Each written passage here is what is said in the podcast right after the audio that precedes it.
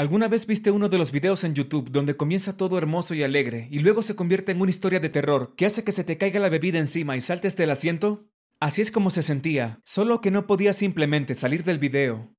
Déjame comenzar desde el principio. Quizás el primer día que hice clic en YouTube, yo tenía 12 años y ella también. Miranda publicó videos de ella misma cantando canciones originales en su habitación bien iluminada, con una guitarra que era demasiado grande para ella, y me enamoré. Vi todos y cada uno de sus videos, desde el momento en que publicó por primera vez hasta el día en que alcanzó un millón de suscriptores. Dejé comentarios en todos sus videos con mi usuario de YouTube, Shapeshifter14. No era realmente un shapeshifter y el 14 era mi número de la suerte. Soñé con explicarle eso a Miranda cuando nos conociéramos. En mi cabeza nos encontrábamos en una fiesta, o en la calle, o en un evento de fans de YouTube. Ella me reconocería por mi foto de perfil y nos enamoraríamos y todo sería perfecto. La vida real no funcionó de esa manera, por supuesto, y nunca fui uno de esos niños raros que fingieron que era mi novia o algo así. Un día cuando tenía 17 años, noté que no había publicado un video en más de dos semanas. Esa no era la forma en que ella se comportaba. Normalmente publicaba tres veces a la semana. Cuando busqué por internet y sus otras páginas de fans, me sorprendió ver que sus padres habían muerto en un accidente automovilístico y Miranda se había ido a vivir con su tía. No había muchas noticias de dónde estaba o cómo le estaba yendo, y creo que la falta de noticias lo hizo todo peor para mí. Me imaginé lo que le diría si llegara a verla, o lo que le escribiría si tuviera su dirección de email. Pensé que tenía todo planeado, hasta el día en que la vi caminando por el pasillo de mi escuela. En lugar de decir una de las diez mil cosas en las que había pensado, cerré la puerta de mi casillero en estado de shock, directamente sobre mis dedos. Ni siquiera tuve tiempo de llamarme idiota a mí mismo, porque me dolía tanto que lloré al instante. Miranda estaba caminando junto a mí en ese momento, y se volteó y me miró preocupada. ¿Te encuentras bien? Preguntó ella, como lo haría cualquier ser humano decente. Soy Shapeshifter. Fue lo que salió de mi cerebro idiota. Ella me miró por un momento. ¿Eres un shapeshifter? Ella preguntó y dio un pequeño paso atrás. No, no. Llevé mis dedos probablemente aplastados, más allá de la reparación a mi lado. Soy Shapeshifter 14. Eres Miranda. Y estás aquí. ¿Qué estás haciendo aquí? Dios mío, creo que se me van a caer los dedos. Probablemente debería haber huido, pero en cambio ella sonrió. Oh, sí. Dijo. Tú comentas en mis videos. Ah, sí. Casi me derrito en el suelo de los nervios. Ella sabía quién era yo. Sí, y desapareciste y... Sí, bueno. Ella miró a otro lado. Pasaron algunas cosas. De verdad lo siento mucho, dije. Leí sobre eso. Leí que te fuiste a vivir con tu tía, pero no sabía dónde. Yo... Está bien. No sabía si ella estaba realmente bien o simplemente fingiendo, pero no sabía cómo descubrirlo. No creo que esté mucho tiempo aquí, pero la escuela es importante. ¿Por qué estarás poco tiempo? Le pregunté. Bueno, yo... Hizo una pausa. Yo no lo sé. Mi tía siempre está ocupada. No le gustan los niños. Nunca quiso tener hijos. Debe ser divertido vivir contigo. Dije. Ah, Dios mío, soy tan idiota. Pensé que sería mejor golpear toda mi cara en el casillero. Aún así, ella no se fue. En realidad sonrió. Gracias. Dijo ella. ¿Cómo te llamas? Fue como un sueño hecho realidad. Charlamos hasta que sonó la campana para la clase, y luego me quedé allí, estupefacto. El resto del día sentí que estaba caminando sobre una nube. Realmente no tenía amigos, pero aquí estaba, hablando con Miranda. Cuando fui a casa y le conté a mi madre lo que había pasado, levantó las cejas. ¿Es esto real? me preguntó mi madre. La miré en estado de shock. Claro que es real. Miranda va a mi escuela. Supongo que su tía vive aquí en el pueblo. Entonces, ¿no es solo una historia de ficción que escribiste? preguntó ella, y yo la miré boquiabierto. No, dije, ella es real. Mi madre tomó un sorbo de café como si estuviera acostumbrada a tratar con su hijo loco. Creo que lo estaba haciendo. A veces su aspecto me molestaba, pero hoy no me importaba. ¿Puede venir a cenar? pregunté. Mi mamá hizo una pausa. ¿Esta noche? preguntó ella.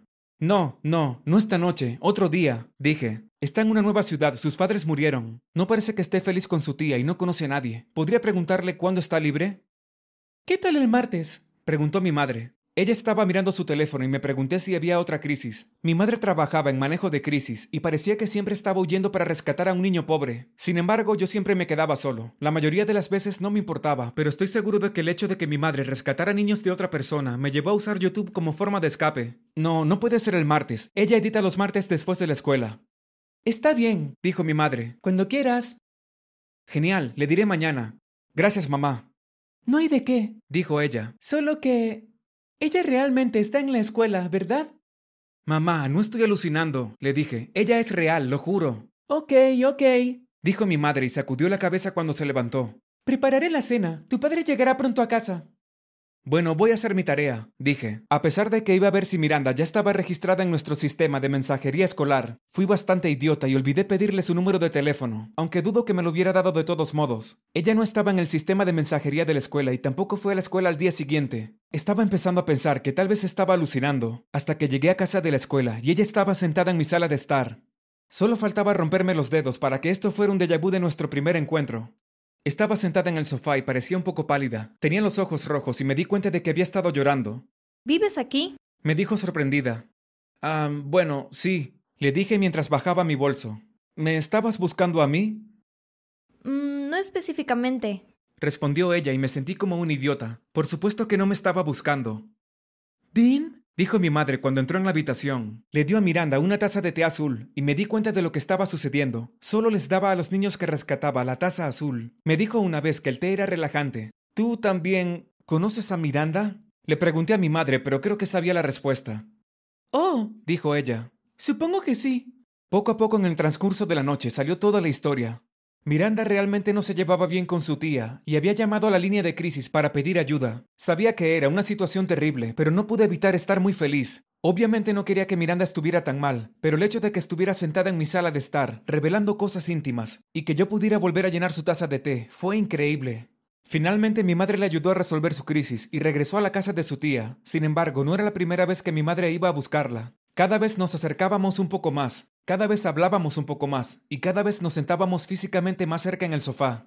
Miranda era en realidad una persona bastante normal, aunque sí, tenía un millón de seguidores en YouTube. Y la primera vez que hice un live desde mi casa, casi me muero de la emoción.